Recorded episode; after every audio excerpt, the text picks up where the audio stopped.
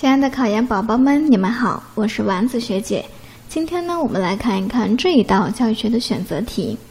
根据《礼记·王制》记载，西周天子和诸侯所设的大学分别称为什么？A 选项成勋、判公；B 选项辟雍、祥序；C 选项辟雍、判公；D 选项辟雍、则公。那么这一道题呢，考察的就是西周的教育了。那么，在西周，天子的大学和诸侯的大学名称是不一样的，规模也不一样，等级呢有高低之分。